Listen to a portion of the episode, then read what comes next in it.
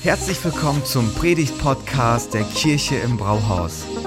Wir als Kirche lieben das Leben und wir hoffen, dass dich diese Predigt dazu inspiriert, dein bestes Leben zu leben. Viel Spaß beim Zuhören.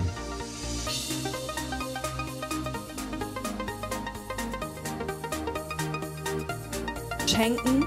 Und ich sag euch in der Vorbereitung, äh, mir ging schon letzte Woche so, Hoffnung habe ich ganz neu verstanden und bei Trost ist es genau das Gleiche. Und ich habe uns einen Text mitgebracht, ähm, wo es um Trost geht und wo Gott in Verbindung mit Trost gebracht wird. Und der ist in 2. Korinther 1 ab Vers 3. Gelobt sei Gott, der Vater unseres Herrn Jesus Christus, der Vater der Barmherzigkeit und Gott allen Trostes.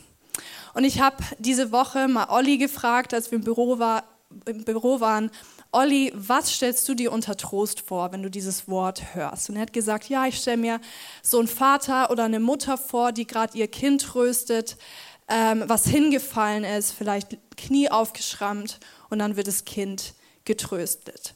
Ähm, vielleicht hast du andere Assoziationen. Vielleicht denkst du eher an negativ, eine Trauerfeier, da wird Trost zugesprochen oder man sagt ja auch, das ist untröstlich. Also wir merken, irgendwie haben wir verschiedene Assoziationen zu diesem Begriff und es ist alles längst nicht das ganze Bild, was Trost meint in diesem Vers. Und deswegen möchte ich beginnen heute Morgen zu klären für uns, was Trost nicht ist. Also in diesem Text, dass Gott, äh, der Gott allen Trostes ist, was meint es hier nicht? Und ähm, das Erste ist, was Trost nicht ist, eine Vertröstung.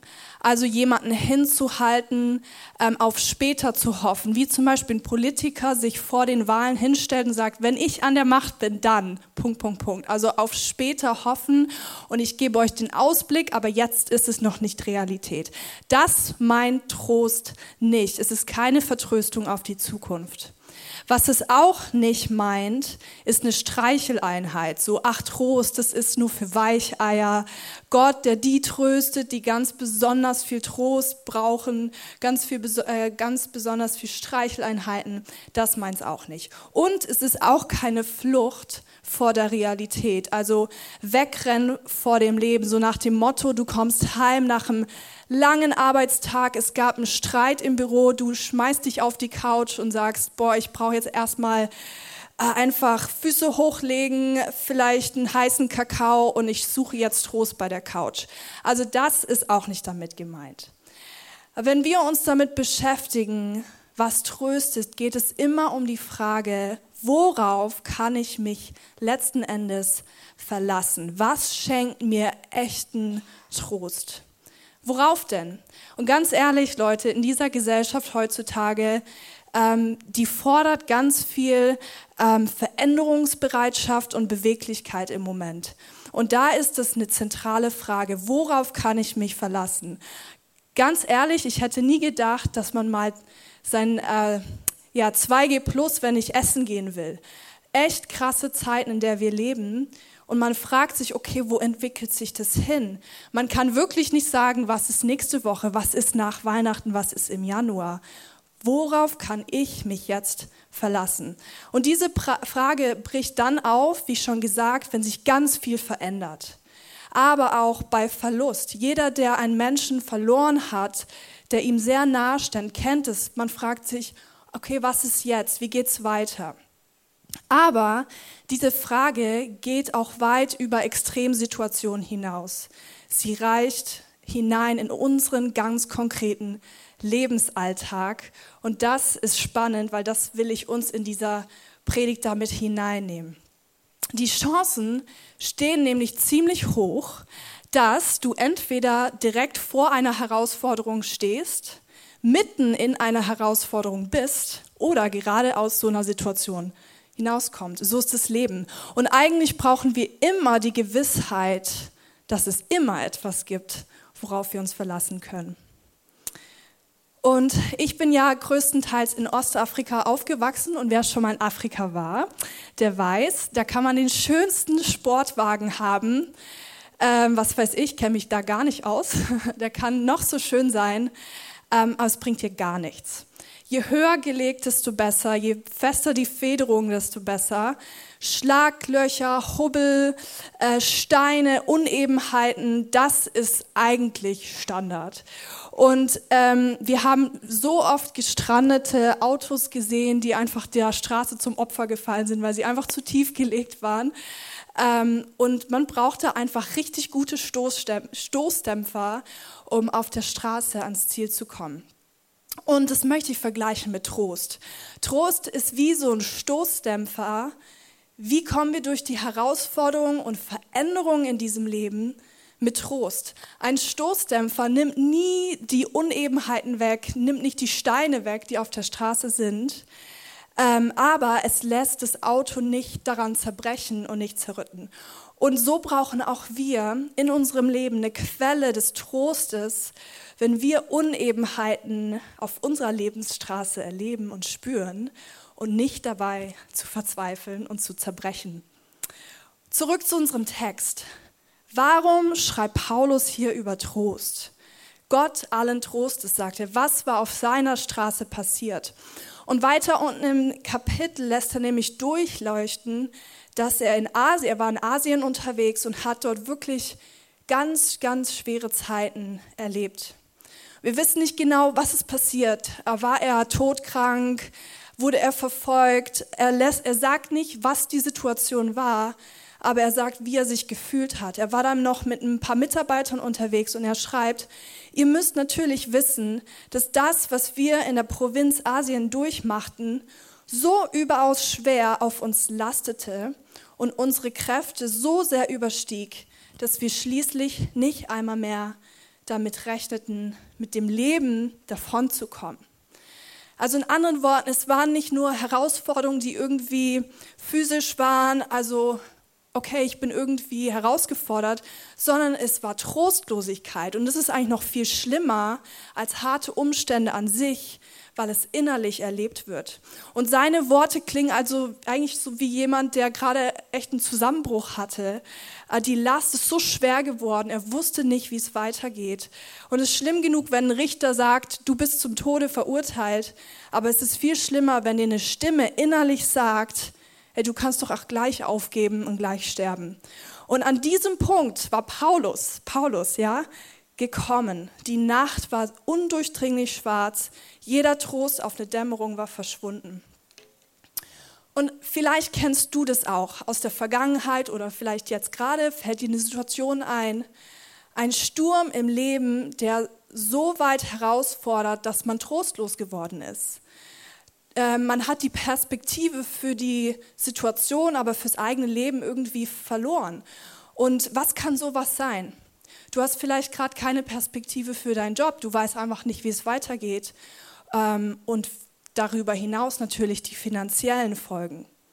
Oder deine Familie ist so zerstritten, dass du nicht weißt, ob das Blatt sich irgendwann mal nochmal ändert und ihr als Familie zusammenkommen könnt.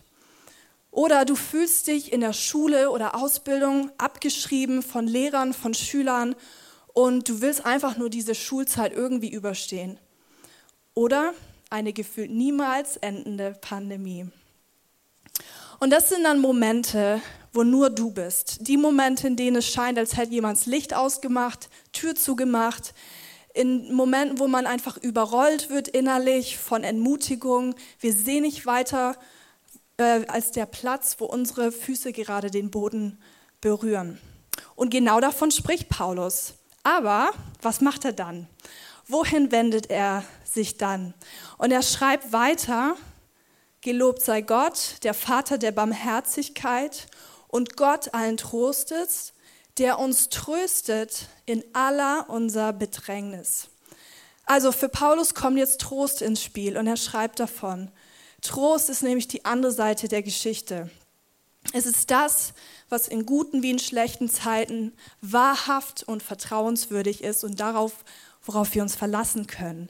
Trost holt dich da ab, genau wo du bist, und bringt dich an den Punkt, an dem du stark genug bist, neue Hoffnung, neue Perspektive, neue Wege in die Zukunft zu sehen und entdecken zu können. Und genau das möchte Gott dir und mir und uns schenken, dass du so einen Stoß, Stoßdämpfer in deinem Leben eingebaut hast, der dich über die Straße bringt mit einem Herzen voller Perspektive und Zuversicht. Und sein Wunsch ist es, dass dieser Trost für dich zum Geschenk wird in dieser Adventszeit und dieses Weihnachten. Und wie sieht dieser Trost denn ganz genau aus? Paulus führt sich vor Augen, wer Gott ist. Er sagt, er ist der Gott allen Trostes, der uns tröstet in aller Bedrängnis. Also erinnert sich, ah, warte, ähm, Trost ist nicht abhängig von meinen Umständen, nicht abhängig von anderen Menschen um mich herum, sondern Trost liegt im Wesen Gottes. Es ist das, was Gott ist, nicht was er nur tut, sondern er ist der Gott allen Trostes. Es ist in Gottes DNA. Es ist nicht ein Gott, der aus der Entfernung so auf die Schulter klopft und sagt, ach du Armer, ach du Arme. Ähm, David Garland, ein Theologe, der hat es so ausgedrückt, er sagt, Gottes Trost stärkt so, dass der Getröstete den Herausforderungen des Lebens mit einer ungebeugten Entschlossenheit und unendlicher Gewissheit entgegentritt. Und wo wir in Momenten annehmen, wir wären da irgendwie die Einzigen gerade, versichert, versichert uns Gott, ich bin da, es kümmert mich und vor allem ich kümmere mich. Kein Moment entgeht meiner Aufmerksamkeit. Und David hat es auch erlebt. Er schreibt im Psalm 56, Du hast dir genau gemerkt, wie oft ich nun schon auf der Flucht war. Du kennst jede meiner Tränen ist nicht die kleinste Einzelheit in deinem Buch festgehalten. Aber Trost kann auch nur der erfahren, der sich in irgendeiner Weise bedrängt, überrollt und überfordert fühlt. Und es ist hier von Bedrängnis die Rede. Vielleicht denkst du so, ja, ich bin hier gerade gar nicht überfordert. Aber Paulus spricht von Bedrängnis. Und das ist ein Zustand des Gepresstwerdens, ähm, aufgerieben werden, eingeengt werden. Und ganz ehrlich, das kennen wir doch irgendwie alle, oder? Diesen Zustand, irgendwie Stress, Druck auf der Arbeit, Nerven sind am Ende mit den Kindern, vom Leben irgendwie aufgerieben.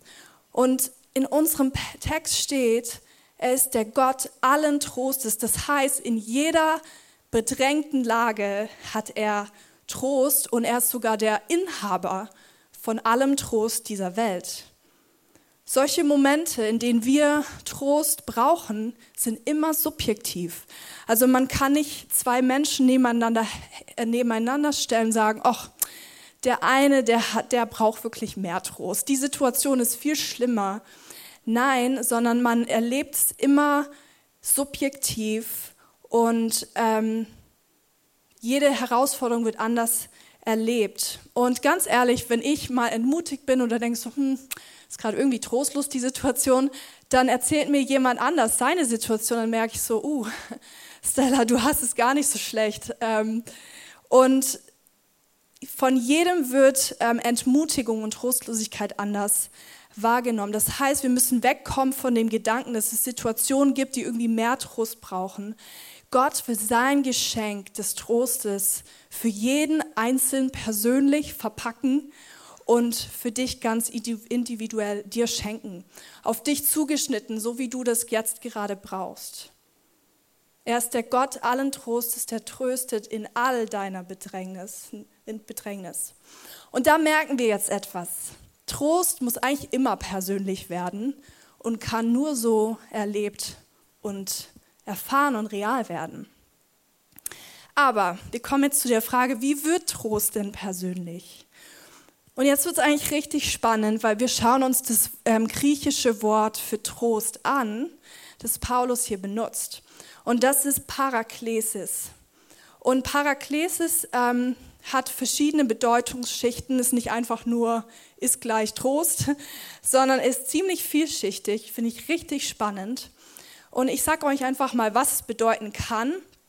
Es kann bedeuten, jemand zurufen, näher zu treten, für jemanden einstehen, jemanden verteidigen, freundlich zusprechen oder anleiten.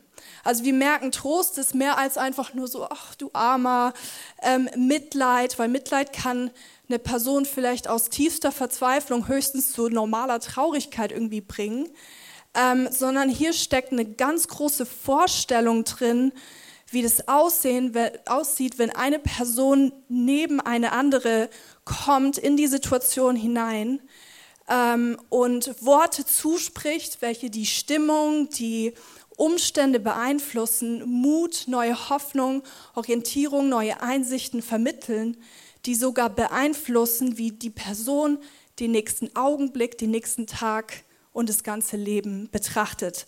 Das heißt, Trost meint, das alles zusammengepackt, wie in eine Flasche abgefüllt und ausgeschüttet für eine andere Person, sagt, ich tröste dich, ich bin da.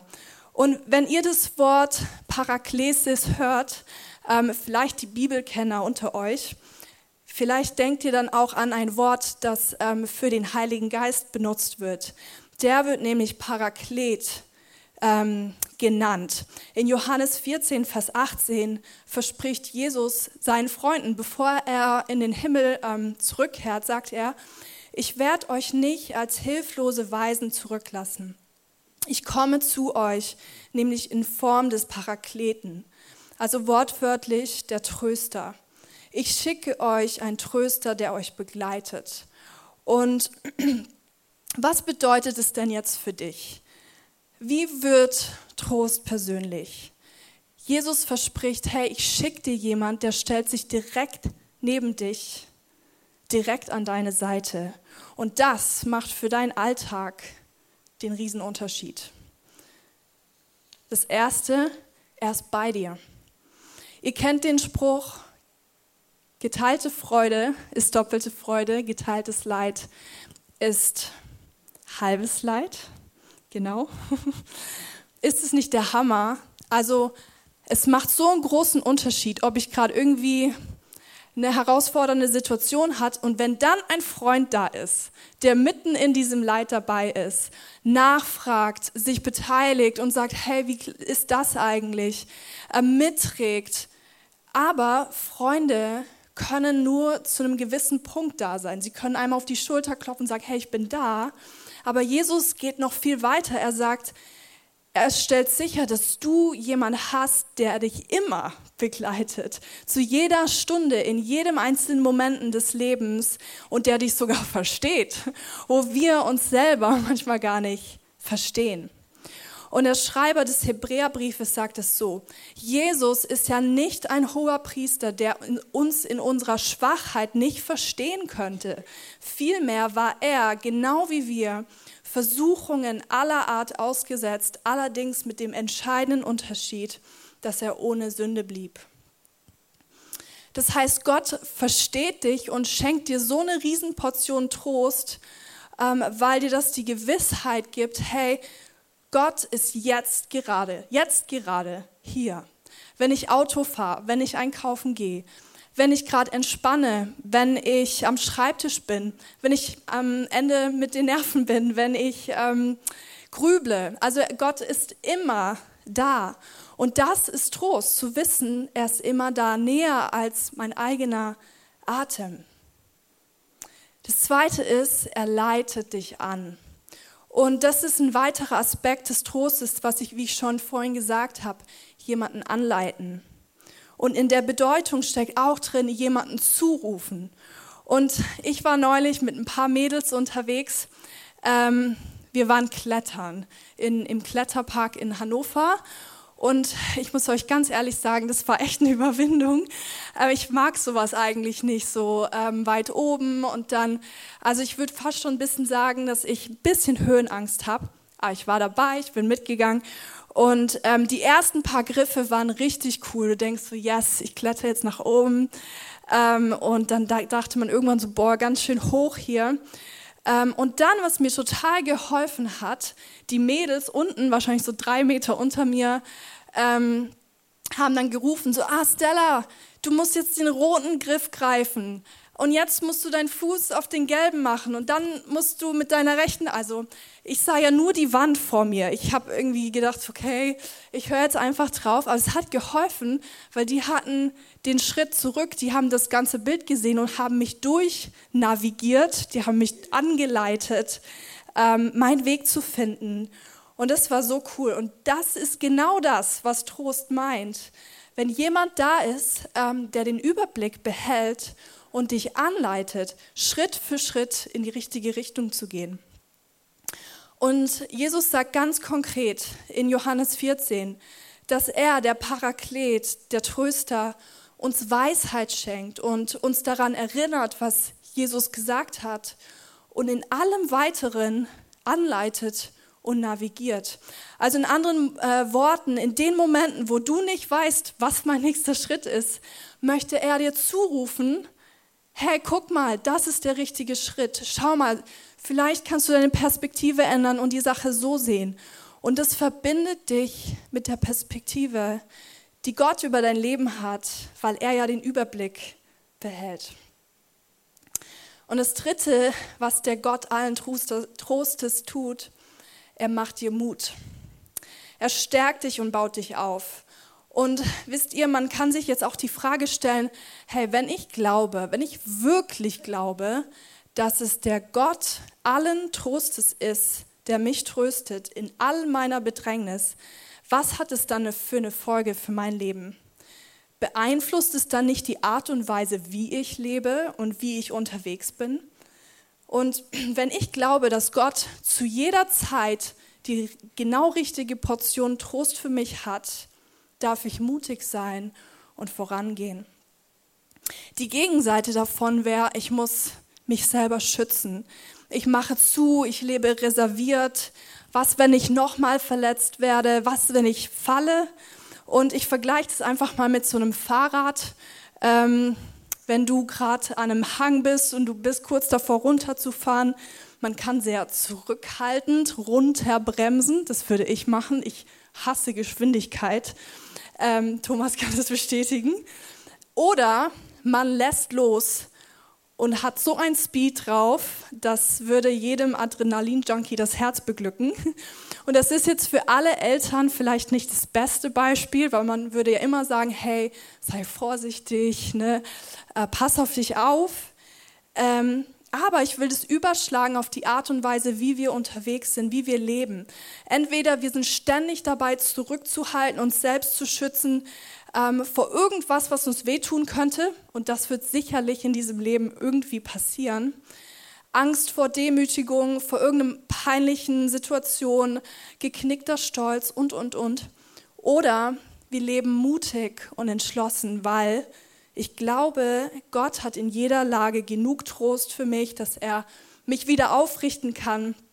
Wenn ich mal hinfalle und mir die Knie aufschürf, ist er sofort da an meiner Seite und ähm, macht mir Mut. Und das, meine Freunde, ist ein Leben voller Glauben, voller Zuversicht und da, damit auch irgendwie Gelassenheit in ein Gott allen Trostes. Und als letzten Punkt möchte ich euch aber noch in den restlichen Text mit hineinnehmen, weil Paulus ist nicht fertig. Ähm, er sagt, okay, Gott allen Trostes, der uns tröstet in all unserer Bedrängnis. Und dann sagt er noch, damit wir auch trösten können, die in allerlei Bedrängnis sind, mit dem Trost, mit dem wir selber getröstet werden von Gott. Und wenn wir jetzt nur diesen ersten Teil der Predigt, was wir hatten, wo es ganz persönlich wird, Gott tröstet uns, alles schön und gut, aber es geht noch viel, viel weiter darüber hinaus. Das heißt, er tröstet uns, damit auch wir trösten können. Wir werden mit Trost zu Tröstern. Du wirst mit dem Trost, den du erfährst von Gott, zum Tröster für andere Menschen. Und ich gebe euch mal ein Beispiel, um euch da einfach mit, äh, mit reinzunehmen, was damit gemeint sein könnte. Also ich bin ja ähm, im Ausland groß geworden, bin sehr oft umgezogen und ich hatte immer wieder diese Situation ähm, in der Schule, ob es in der Jugendgruppe war, ähm, was weiß ich, Klasse, du kommst irgendwo rein in eine Gruppe von Menschen und du kennst niemanden. Du bist erstmal die, die Neue, die Fremde und du musst irgendwie deinen Weg finden. Und jeder, der das kennt, der weiß, was ich meine, dieses Gefühl. Und ähm, ich habe immer wieder erlebt, als ich dann frisch nach Deutschland kam, so meine eigene Kultur quasi kennenlernen musste, ähm, wie Gott mir sein Trost geschenkt hat. So krass durch Bibelstellen, wo er gesagt hat, Stella, ich bin dein Zuhause, okay? Du musst dich nicht hier immer sofort zu Hause fühlen. Ich bin dein Zuhause. Oder Freunde, die ich gefunden habe, die mich mit reingenommen haben, die mich total ähm, willkommen geheißen haben. Oder auch einfach ganz praktisch Momenten, wo ich dachte, so, oh, ich krieg gleich einen Kulturschock oder ähm, ja, ich kenne hier niemand, dass Gott sich gezeigt hat, hey, ich bin mit, dein, mit meiner Gegenwart bin ich da und ich habe das sogar ähm, gespürt. Und wisst ihr, wenn jetzt jemand sagt, ich bin neu hier, ich kenne hier noch niemanden oder ich bin gerade umgezogen, dann klickt sich bei mir was in die Vergangenheit und ich weiß ganz genau, wie sich das anfühlt. Und dann versuche ich diese Person mit reinzunehmen und irgendwie in die Gruppe zu integrieren. Weil ich diesen Trost von Gott erlebt habe, möchte ich den weitergeben und dieser Person vermitteln, hey, du bist willkommen. Und vielleicht fällt dir jetzt gerade auch so eine Situation ein. Du denkst so, ja, das habe ich erlebt und da, wo ich heute stehe, das ist wegen dem Trost, den ich erfahren habe und ich wurde durchgetröstet und ähm, diesen Trost kann ich weitergeben. Und genau das, das ermutigt Paulus hier. Gib diesen Trost weiter, lass ihn nicht bei dir enden, weil Gott hat dich damit, was du erlebt hast, zum Tröster gemacht. Und Jesus sagt in Apostelgeschichte 20, geben macht glücklicher als nehmen. Also wir werden nicht getröstet, damit wir uns wohlfühlen, sondern um Tröster zu sein. Und eigentlich macht der eigene erfahrene Trost auch äh, etwas mit der Art und Weise, wie wir andere Menschen sehen. Wir haben auf einmal ganz viel Verständnis. Wir können sie mit Augen der Barmherzigkeit anschauen. Und es steckt noch etwas dahinter, ganz zum Schluss, nämlich Trost findet immer sein Ziel, selbst mitten im größten Leid. Und Gott kann aus der schiefsten Lage Gutes sprießen lassen, weil es am Ende des Tages zum Trost für andere wird. Und ich glaube, das können wir gar nicht in allen Facetten verstehen, weil wir uns fragen, warum gibt es dieses Leid? Warum muss ich das jetzt gerade erleben? Aber Gott, allen Trostes mitten im Schmerz, macht unseren Schmerz zum Segen für andere. Und das ist richtig, richtig krass. Und weißt du, was Gott am meisten in deinem Leben gebrauchen kann? Nicht deine Stärken, äh, nicht deine Sonnenseiten, sondern dein Schmerz, um andere zu trösten. Und dasselbe wirst du erleben, wenn du gerade über einem Schlagloch hängst von jemand anderem. Und wisst ihr, genau das ist Kirche. Wir sind besser zusammen. Und vielleicht sieht der Trost aus, den du dir gerade wünschst oder wo du sagst, boah, ich brauche einfach mal ein Wort von Gott von oben, vom Himmel, perfekt auf mich zugeschnitten. Ja, das macht Gott. Er tröstet so. Aber was ist es, wenn es in Form von jemand anderem kommt und jemand einfach dieses Geschenk des Trostes dir überreicht und dich damit ermutigt? Und wir haben da echt das Privileg und den Schatz, zusammen unterwegs zu sein als Kirche. Und ganz ehrlich, wie oft hatte ich schon so einen dunklen Moment oder war irgendwie entmutigt und einer von euch hat irgendwas gesagt oder mich umarmt oder oder und äh, das hat die Situation gewendet. Diese Situation könnte ich nicht an beiden Händen abzählen. Und so wird Trost für uns zum Geschenk. Um ganz am Ende meiner Predigt zusammenzufassen, N.T. Wright, ein ähm, Theologe, er sagt, Trost für dich kommt von Gott selbst. Diese neue Sicht, vermittelt durch den Messias, durch Jesus, ist eine Vision des Lichts und der Liebe. Genügend Licht, um aus der Katastrophe zur Herrlichkeit zu gelangen. Genügend Liebe, um zu wissen, dass die göttliche Umarmung uns hält, die nicht nur tröstlich ist für die Gegenwart, sondern auch in der Zukunft treu und siegreich sein wird. Und an Weihnachten feiern wir, dass Gott zu uns gekommen ist, in unsere Welt. Immanuel bedeutet Gott mit dir, Gott mit uns. Und genau das möchte er für dich tun, in dieser Adventszeit bei dir sein und dir seinen Trost schenken. Ich möchte jetzt euch einfach zwei Fragen stellen. Wir werden gleich ähm, einen Song singen, singen und ähm, du kannst diese Zeit nutzen, diese Fragen für dich zu beantworten, wenn du möchtest. Die erste ist, wo brauchst du Gottes Trost? Sage es ihm und bringe ihm diese Lage. Und du kannst gespannt darauf sein, in welcher Form er dir seinen Trost schenken möchte. Vielen Dank fürs Zuhören. Wenn du eine Frage hast, kannst du uns gerne eine E-Mail an info at kirche-im-brauhaus.de schreiben. Wir geben unser Bestes, um deine Fragen zu beantworten. Bis zum nächsten Mal beim Predigt-Podcast der Kirche im Brauhaus.